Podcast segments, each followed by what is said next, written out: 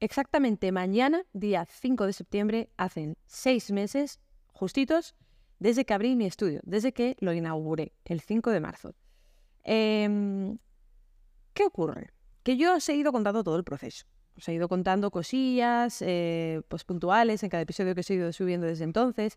En su momento os desglosé todo. O sea, si eres nuevo aquí o no has escuchado esos episodios, vete a escucharlos porque te cuento todo, todo el proceso de lo que es coger el estudio, todos los gastos concretos, o sea, todo, todo. Si, estás, buscando, eh, si estás pensando en, en abrir un estudio, de verdad, vete a escucharlo porque te va a ser súper útil todos esos episodios.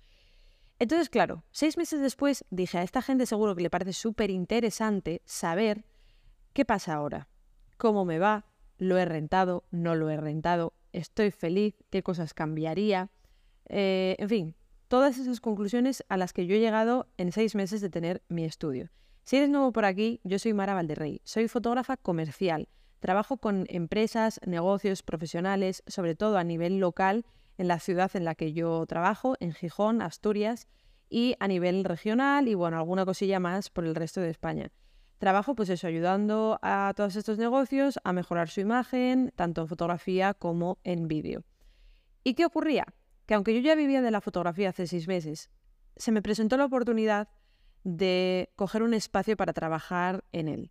¿Por qué? Porque cada vez los clientes que me llegaban que demandaban un espacio como un estudio, que yo esto lo solventaba o bien alquilando un estudio o bien yendo a su lugar de trabajo, cada vez los clientes que me llegaban así eran, era mayor ese número. Entonces dije, vale, yo creo que ha llegado el momento de plantearme coger un estudio.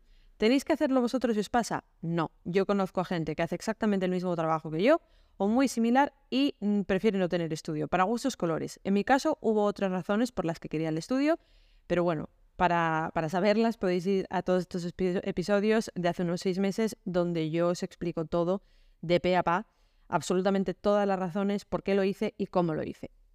En este episodio me quiero centrar en explicaros las conclusiones a las que yo he llegado eh, durante estos seis meses eh, de negocio en el estudio, que no han sido pocas y que seguro que son súper útiles o por lo menos interesantes. Antes de nada, que sepas que la semana que viene, el lunes, se lanzan mis consultorías online. Suscríbete a mi lista de correo. Eh, tienes el enlace en la descripción de este episodio porque, bueno, porque ahí te vas a enterar de todo. En fin, eh, ya os adelanto que solo las personas que estén suscritas a la lista de correo durante el mes de septiembre van a poder reservar las consultorías con un precio considerablemente más bajo que el que va a tener luego ya os adelanto que no son consultorías que vayan a ser baratas, porque es que lo que os voy a ofrecer sé lo que vale. Eh, pero bueno, si quieres beneficiarte de esto, pues te metes a la newsletter y bicheas que durante esta semana te voy, a, te voy a enviar correos bastante interesantes. Y si estás escuchando esto después de que todo esto ya haya ocurrido, pues no te preocupes porque las consultorías están ahí, así que escríbeme si quieres mejorar algún aspecto de tu negocio, en fin, ya te contaré un poquito más. Volviendo al tema que nos ocupa, ¿Qué he aprendido durante estos seis meses de negocio fotográfico? Lo primero de todo, que ha sido una buena decisión. Em, algo que comprobar bastante importante, ¿no? Porque si me meto en todo esto, en esta inversión y demás, que, por cierto, no tengo el local en propiedad, ¿vale? Estoy de alquiler, tampoco nos flipemos. Pero bueno, aún así ha sido una inversión. Eh, todo lo que he tenido que hacer para ponerlo a punto. Pues ha sido una inversión que ha merecido la pena. Eh, porque lo que ingreso, los trabajos que me llegan, que realizo en el estudio, eh, supera lo que gano con ellos a lo que me cuesta el estudio.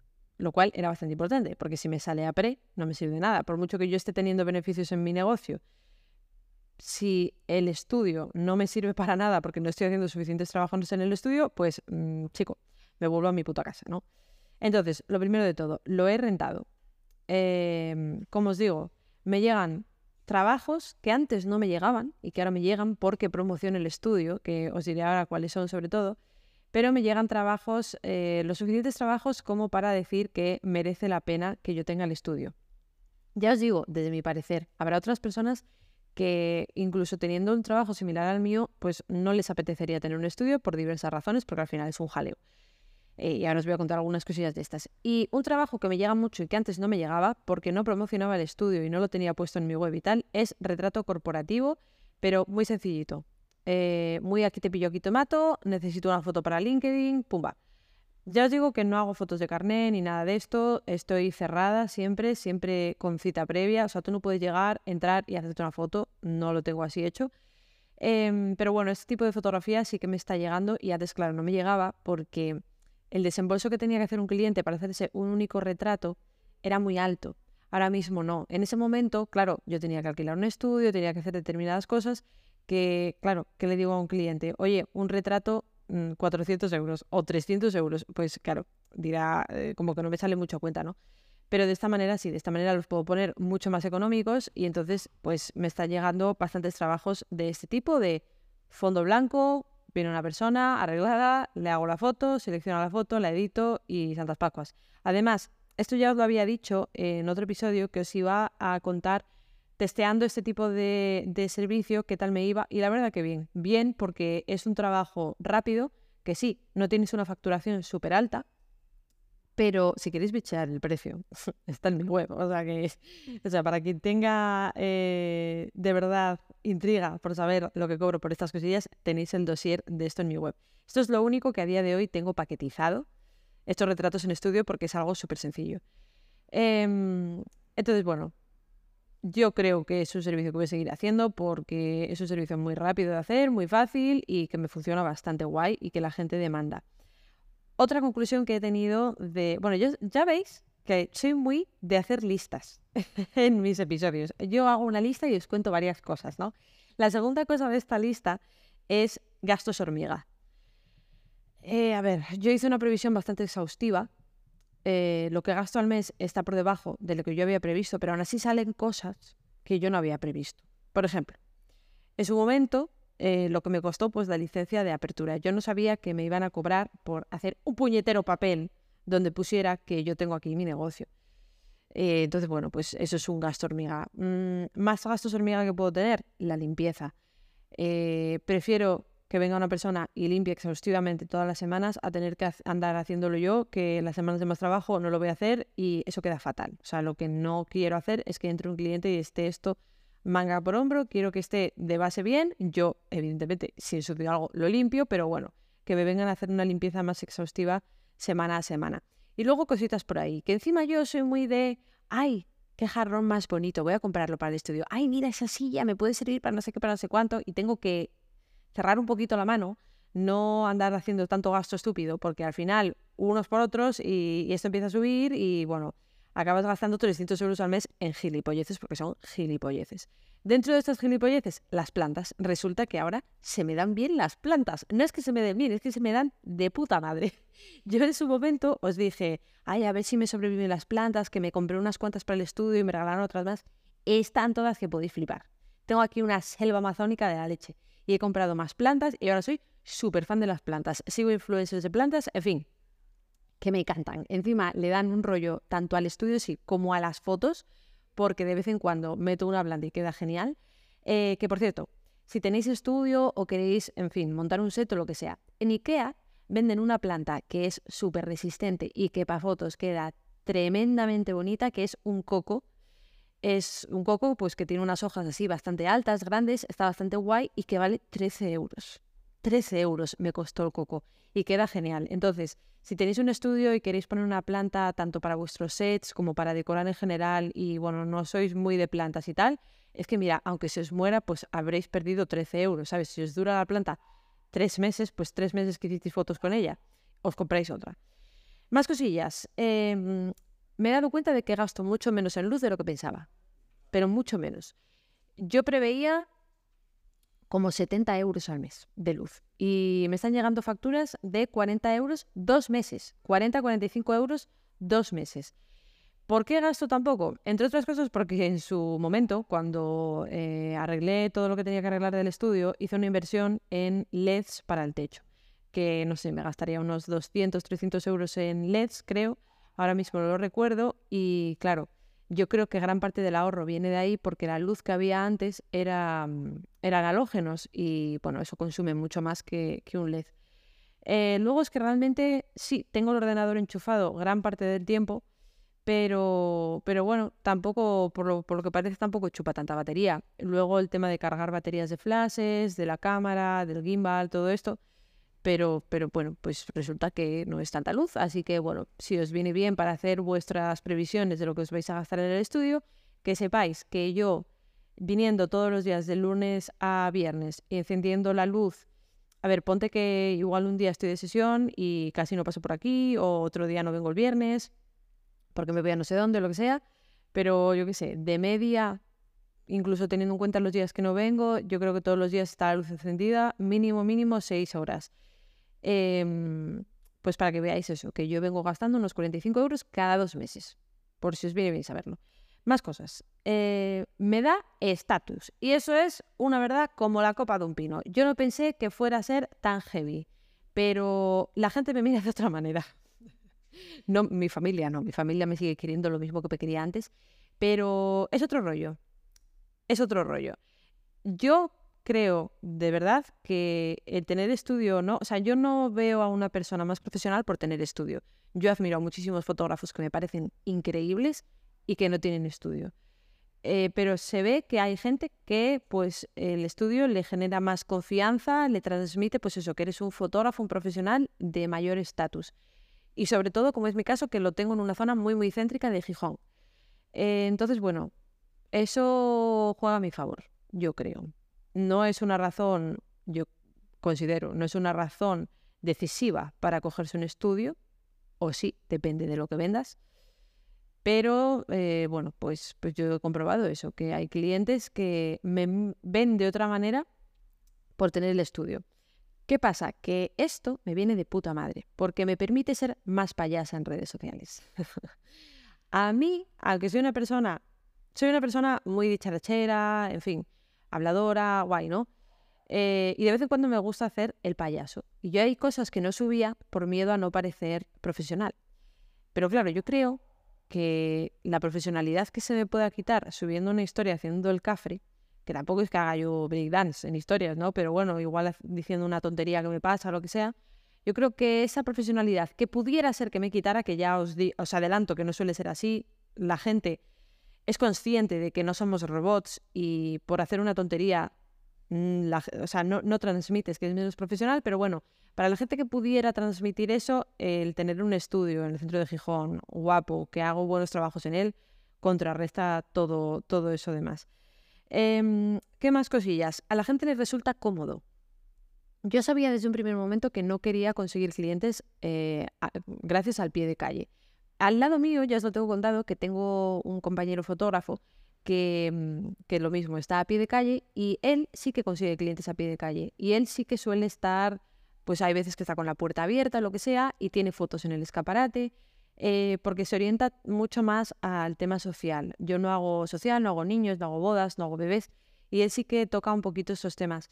Entonces, em, yo creo que ese tipo de trabajos sí que beben mucho del pie de calle, de que la gente pase, te vea y te y vaya contigo, ¿no? Eh, ya ni qué decir de gente que hace pues fotos de carnet y tal, ¿no? En mi caso no es así. Entonces yo tenía claro que no quería conseguir clientes de esta manera porque a mí no me encuentran de esa manera. No es tan fácil que, te, que una persona te encuentre de esa manera y te, y te coja con el tipo de fotografía que yo hago. ¿Por qué? Porque si tú tienes un niño, Puede ser que pases por delante de un escaparate en el que están promocionando fotos de Navidad y digas, anda, mire qué guay, pues venga, voy a hacerle fotos de Navidad al niño. Sin embargo, si tú tienes un negocio y pasas por delante de un escaparate que tiene retrato corporativo, eso no va a hacer que tú te decidas en ese momento para hacerte retratos. Puede ser que te quedes con la copla de que esa persona hace ese tipo de trabajos y luego lo tengas en cuenta. Pero por lo general solo te van a buscar en el momento concreto en el que te necesiten. Entonces, como os digo, yo no quería conseguir clientes de esta manera, de hecho tengo los escaparates vinilados, no se ve para adentro, no tengo fotos expuestas, nada. Pero resulta que sí que hay clientes que aunque me encuentran por redes sociales, por el boca a boca, por Google, les viene muy bien dónde estoy situada. Clientes, de hecho, em, que tienen pasta y que tienen negocios con pasta. ¿Por qué? Porque viven en zonas céntricas de la ciudad. Y a mí eso me viene muy bien. Y yo tenía esa, ya os lo había contado en otros episodios, os lo he dicho más veces, que yo tenía esa duda entre eh, me voy a las afueras, que haya aparcamiento, que pueda optar a un sitio más grande, o me quedo en el centro, eh, que sí, el aparcamiento es peor, pero estoy mucho más céntrica. te da otro estatus, en fin. Y bueno, yo creo que ha sido buena decisión quedarme en el centro, aunque no creo que haya una decisión correcta. No lo creo. Tampoco creo que si me hubiera ido a las afueras mi facturación hubiera bajado mucho. Pero sí que hay clientes que me han dicho directamente que han venido conmigo, entre otras cosas porque les gusta mi trabajo, pero también porque estoy céntrica y les quedo, les quedo a mano. Así que para que lo tengáis en cuenta eh, a la hora de abrir un estudio, que esto puede ocurrir. Y si vais a abrir un estudio para algo social, eh, sobre todo en niños, eh, bebés, comuniones, bodas, e incluso fotos de carnet muchísimo, ahí sí que tenéis que tener muy en cuenta el pie de calle. Porque, porque hay ojito, ¿eh? Ojito ahí que como pongáis el estudio en el sitio indicado, o sea, imaginaros, ponéis el estudio al lado de un colegio y por alrededor no hay fotógrafos, y ojo, cuidado. O sea, ahí sí que podéis hacer pasta gracias al pie de calle. ¿Qué más cosillas? A mí me rayaba mucho la luz natural. Espera, mira, vamos a hacer una cosa. Le voy a hacer una foto a la lista porque la tengo en el iPad y mi iPad se va a apagar porque no le queda batería y yo me voy a quedar sin la lista que os estaba contando. Ya está. Mm, siguiente punto que os estaba diciendo ahora. Eh, yo pensaba que iba a necesitar muchísima luz natural. Vamos, yo, iba a hacer una cantidad de sesiones con luz natural que te cagas y va a ser que no. Alguna he hecho. Ese set que monté de flores del que os hablé lo hice con luz natural. Si puedo, pues hacer fotos en el sofá, en la zona de sofá y demás que tengo con luz natural, lo hago, pero no tiro tanto de luz natural. Entonces, en su momento me rayaba mucho la luz natural, pero yo ya sabéis que soy muy flashera. Y, bueno, no es algo que eche en falta tengo buena luz en determinadas horas del día, sí que veo locales que digo, ay, mira cómo entra la luz por ahí, que, le hace ahí, le entra directamente el sol, tal. Digo, ¿cómo me lo haría tener eso? Pero vaya, que no me va la vida en ello y no me voy a cambiar de local por eso. Eh, que en un futuro viera uno que fuera espectacular, que tuviera un precio similar a este, que encima tuviera la luz de la leche, pues puede ser que sí, puede ser, pero ya os digo que no es algo que me atormente. Sé que algunos de vosotros trabajéis solo con luz natural.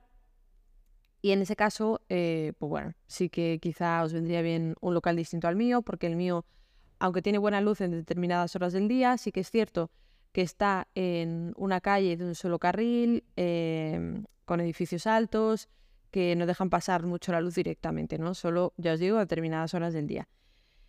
Pero bueno, yo ya sabéis que no me mola mucho depender enteramente de la luz natural, porque la luz natural en Gijón hace lo que le sale de Mm, los huevos, básicamente.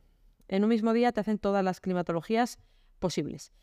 Más cosillas que a las que he llegado, ¿no? que he concluido a partir de tener el estudio. 300 eh, vatios de flash se me quedan cortos. Se me quedan cortos porque yo en su momento tenía dos flashes Godox, dos AD300 Pro, que eh, pues me venían de lujo, los sigo utilizando evidentemente, pero para la superventana de 1,65 que me he comprado, me, se me quedaban cortos. Me he cogido uno de 400 y aunque está ok, mm, quizá otro poquito más me vendría bien. Pero no tanto como para comprarme uno de 600 vatios, la verdad. Pero bueno, que lo sepáis. Si queréis disparar a F8, F7.1, tal, eh, con ISOs bajitos, que ya os digo, para fotografía con flash no hace falta que tengáis el ISO nominal, podéis subirlo y bastante porque un ISO 1000 con buena luz es muy distinto que un ISO 1000 con mala luz, ¿vale? Con buena luz no os va a salir grano con ISO 1000. Con muy mala luz sí os va a salir grano. Pero bueno, que lo sepáis, si queréis disparar a ISOs bajitos em, y bueno, con diafragmas cerrados en estudio y tal, pues con una ventana, un modificador bastante grande, o no tan grande, que sepáis que a mí 300 vatios personalmente se me quedaron un poco cortos. Entonces hice bien en comprarme uno de 400 vatios, sobre todo porque ahora tengo mucha más facilidad para hacer eh, muchos más esquemas de la que tenía antes. Y por último, os quiero comentar que el estudio también me sirve para hacer experimentos. ¿A qué me refiero con experimentos? A ofrecer servicios que yo antes no podía ofrecer porque no tenía la oportunidad de tener un espacio eh, con el que me saliera realmente rentable ofrecer estos servicios lo que os comentaba antes, a mí ofrecer un retrato suelto no me salía a cuenta y a la persona a la que se lo ofrecía no le salía a cuenta si yo lo cobraba lo que tenía que cobrar, porque al final tenía que estar, o sea, tenía que alquilar un estudio y eso conllevaba mucho más dinero, mucha más inversión para esa persona, o bien que yo pues saliera a pre y no voy a trabajar para quedar a pre, ¿no? Entonces, ¿qué ocurre? Con el estudio yo puedo ofrecer servicios que antes no ofrecía y por tanto hacer experimentos.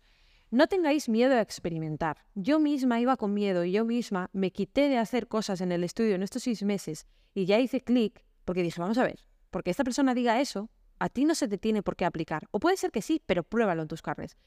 Por eso yo empecé a ofrecer retratos sueltos en estudio, por eso yo monté el set de flores del que os voy a hablar ahora y por eso voy a seguir haciendo experimentos. Eh, este set de flores, del que ya os he hablado, si no hubiera tenido el estudio, no me hubiera salido a cuenta, porque tardé media jornada en montarlo y porque el tipo de producto que yo iba a ofrecer no podía ser de mucha inversión, porque al final sí, son fotos corporativas, son fotos de marca personal, pero con un concepto muy concreto, que era un set lleno de flores que, realmente no es tan polivalente. O sea, no te sirve de nada sacar 30 fotos de esa sesión porque no es tan polivalente. Entonces, yo este experimento no lo podría haber hecho sin el estudio. Este experimento o los retratos individuales o otros servicios que seguramente vaya sacando, sets puntuales que vaya haciendo para X o Y. En fin, no podría experimentar. Y ya os digo, yo me cohibía porque yo pensaba que es que esto mm, no funciona porque se lo había ido a no sé quién, pero vamos a ver, total culo hazlo y, velo en tus carnes. Si a ti los números te dan, ¿por qué no te va a funcionar? ¿Por qué que no sé quién diga eh, mm, tal no te va a funcionar? Una cosa que veo mucho y que tampoco estoy de acuerdo es em, los fotógrafos que ofrecen servicios eh, todos de un ticket alto. Eh, yo prefiero calidad que cantidad de clientes, pero también es cierto, y eso es una verdad como un templo, y los fotógrafos de, sobre todo de social, tema niños concretamente, lo vivís en vuestras propias carnes, una verdad como un templo es que mucho volumen a poco precio también puede dar muchísimo dinero. O sea, yo he oído a fotógrafos y ver sus números y ver sus listados de clientes que sacan una campaña de Navidad y petan la campaña de Navidad. Sí, tienes igual 100 personas. O sea, sin exagerar, 100 personas. Es poquito precio, pero es que son 100 personas. O sea, es que vas a facturar en dos semanas una cantidad de pasta de la hostia. Entonces, no os cohibáis en probar cosas. Igual no os funcionan. Yo, por ejemplo, no hago social, pero si hiciera social, vamos, preparar unas campañas de Navidad que aquí van pasando niños cada 10 minutos. Porque es que dan mucha pasta, dan mucha pasta igual. Y puede ser que dé más dolores de cabeza que contratar un único trabajo, imaginaos, de 1.500 euros, de 5.000 euros. Pero ¿cuántos clientes al cabo del año vas a tener de 5.000 euros? No son tantos. Los fotógrafos mm, de, a pie no tenemos ese tipo de clientes. De vez en cuando sí, te viene un cliente con mucho desembolso, pero no es lo normal. Entonces, no tengáis miedo a probar cosas, no tengáis miedo a, pues eso, preparar eh, sesiones eh, de precios más bajos porque sabéis que lo vais a rentar como no sé cómo, pero siempre, por favor, calculando los precios y calculando las tarifas, que luego vienen los sustos. Y esa es una de las cosas que vamos a tratar en las consultorías, si así lo queréis. Ver cuál es vuestro precio, qué precio tenéis que tener, eh, cuál es vuestro precio mínimo, a partir de cuánto ganáis dinero.